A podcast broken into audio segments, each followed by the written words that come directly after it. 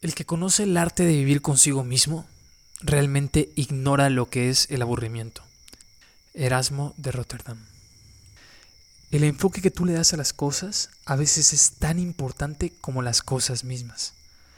Quiero decir que la interpretación o el sentido que le das a una situación muchas veces puede valer más que la propia situación.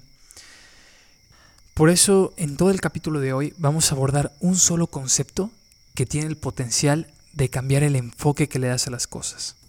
Hoy vamos a indagar en qué significa tener actividades autotélicas en nuestra vida.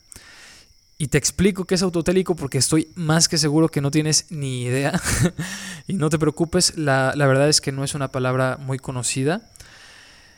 Autotélico viene de dos palabras griegas. Auto, que significa en sí mismo, y telos, que significa finalidad. Es decir, se refiere a una actividad que se contiene en sí misma, que se realiza no por la esperanza de algún beneficio futuro, sino simplemente porque hacerlo es en sí una recompensa. En verdad espero que estos minutos no solo logren entretenerte y darte una palabrita nueva, sino que sean un espacio para que puedas reflexionar y llevar esto a tu vida, porque la verdad es que no te costaría nada y verías un cambio muy grande en la manera en cómo concibes tu cotidianidad. Entonces, vamos a ello. Punto y aparte. Punto y aparte. Punto y aparte. El fin de este podcast es hacer un punto y aparte en la forma de entenderte a ti mismo. Mi intención es crear un espacio de difusión y reflexión acerca de todo aquello que puede ayudarte a mejorar tu vida. Desarrollar tu conciencia y manifestar tu potencial de la manera más completa y concisa posible. Mi nombre es Rafael Fontecilla, soy psicólogo y esto es punto y aparte. Quise hablar de este tema porque me parece que hay una mentalidad en auge de que la productividad desenfrenada es el modelo ideal para la vida actual. Estamos bombardeados mediáticamente para creer que solamente las personas que se llevan al límite, que anteponen sus metas a su propia vida, son las personas que llegan a ser admiradas, que llegan a tener respeto y que llegan al éxito. Los otros son mediocres. Los otros son simples mortales. Las personas que están dispuestas a llegar al Olimpo, a llegar a la inmortalidad, es porque sacrificaron mucho para estar ahí. Y muchas veces ese sacrificio es nuestra propia vida. Ahora, casi los escucho decir, pues es que Rafa, es verdad, la gente que está dispuesta a hacer lo que los demás no, es la que llega a ser grande, es la que llega a sobresalir. Y la verdad es que no necesariamente. Es triste, pero hay personas que sacrifican su vida y ni siquiera bajo ese sacrificio llegan a donde querían llegar, perdiéndolo todo, el camino y el fin. ¿Cuál es mi postura entonces? Porque parece que estoy proclamando la mediocridad como estilo de vida. Bueno, yo estoy de acuerdo con el crecimiento, con que te puedas imponer retos y con que quieras cada día ser mejor. Pero la diferencia, como lo dije en un principio, está en el enfoque. No se trata de evitar cualquier tipo de incomodidad o dificultad en nuestra vida. Lo que hay que procurar es que estas dificultades, estos retos, estén en sintonía con quienes somos nosotros, estén en sintonía con nuestras pasiones, nuestros intereses, nuestras habilidades, porque entonces no queda más que desarrollo, no queda más que evolución para nosotros.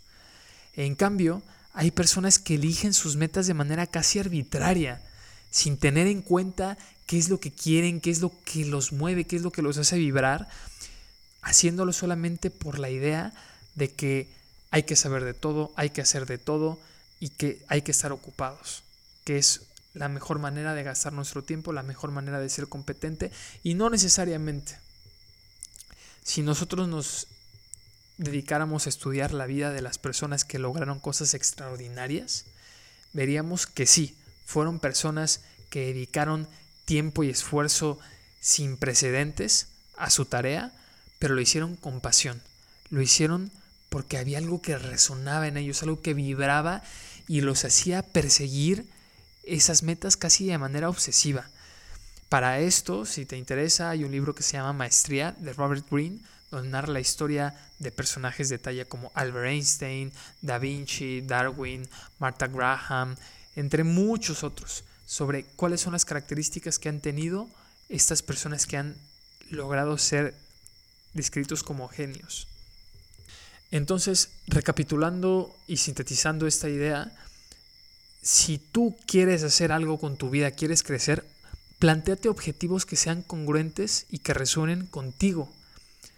En ese sentido, no va a haber algo más satisfactorio y que te renueve tanto como hacer esa actividad, incluso si es difícil. Nunca vamos a poder escapar por completo de las actividades que son un medio para un fin.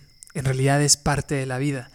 Pero en la medida que puedas llenar tu vida de actividades autotélicas, va a ser que te sientas realizado y feliz de la manera más profunda en la que se puede decir que una persona es feliz. Porque son actividades que te llenan. Generalmente, todas las actividades artísticas se podrían considerar como autotélicas en el sentido de que son lúdicas, de que disfrutas desempeñándote en ellas. Así que si tienes la opción de agregar un pequeño espacio en tu día para hacer algo que realmente disfrutas, no dudes en hacerlo. No es pérdida de tiempo, en realidad estás creando salud mental, estás creando satisfacción y estás disfrutando de la vida misma. Ese, es el objetivo de la vida. Y muchas veces cuando estamos inmersos en ese tipo de actividades, nos ponemos en contacto con un aspecto de nosotros mismos que queda un poco rezagado en la vida cotidiana. Para que tengas una idea de qué es lo que te debe de provocar el tener una actividad autotélica en tu vida, es que el tiempo pasa sin que nos demos cuenta. Parece que sobrepasa los límites de nuestro yo para participar en un sistema o un entorno que es mayor al de la propia personalidad. También desaparece toda preocupación sobre la pérdida de control y parece que actuamos sin esfuerzo. Actuamos fluyendo con el momento y nos fundimos con la actividad. Un ejemplo de alguien que defendió su actividad autotélica a toda costa fue Van Gogh. Él no solamente amaba pintar, sino que vivía para ello. Todo lo que hacía estaba orientado hacia su arte.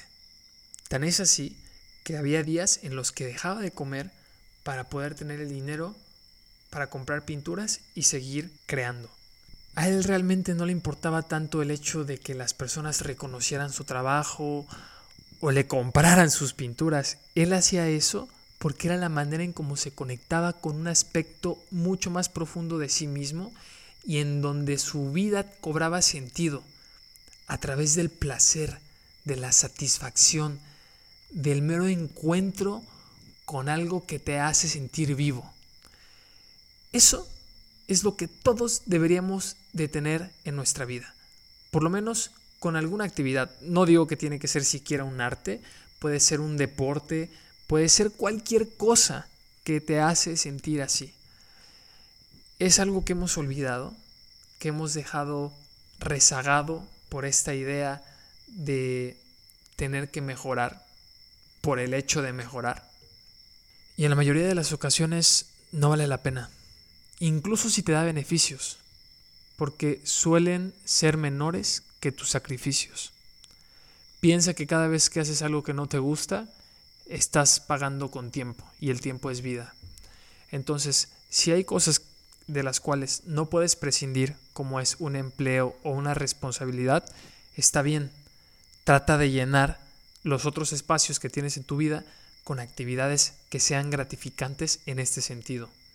Por último, vamos a revisar cuál es la diferencia entre tener actividades autotélicas y perseguir el hedonismo y tener una vida llena de ocio, que no es lo mismo.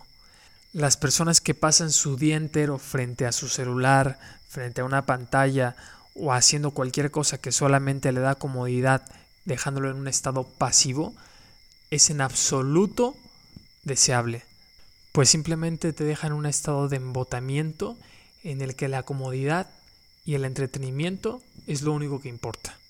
Por el otro lado, las actividades autotélicas necesitan de tu total presencia, de tu concentración y de tu implicancia absoluta en lo que estás haciendo, porque necesariamente te tienes que fundir con esa actividad, tienes que percibir que te vuelves uno con el momento y con el acto de lo que estás haciendo.